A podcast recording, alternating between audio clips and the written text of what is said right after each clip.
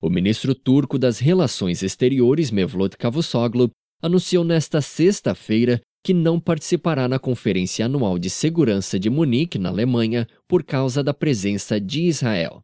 Cerca de 20 chefes de Estado e de governo têm previsão de participar da conferência, que começa nesta sexta-feira e vai até domingo. Israel e Turquia têm péssimas relações desde que, em 2010, forças israelenses atacaram uma frota turca utilizada por uma ONG para levar ajuda humanitária à faixa de Gaza. Na operação morreram 10 turcos.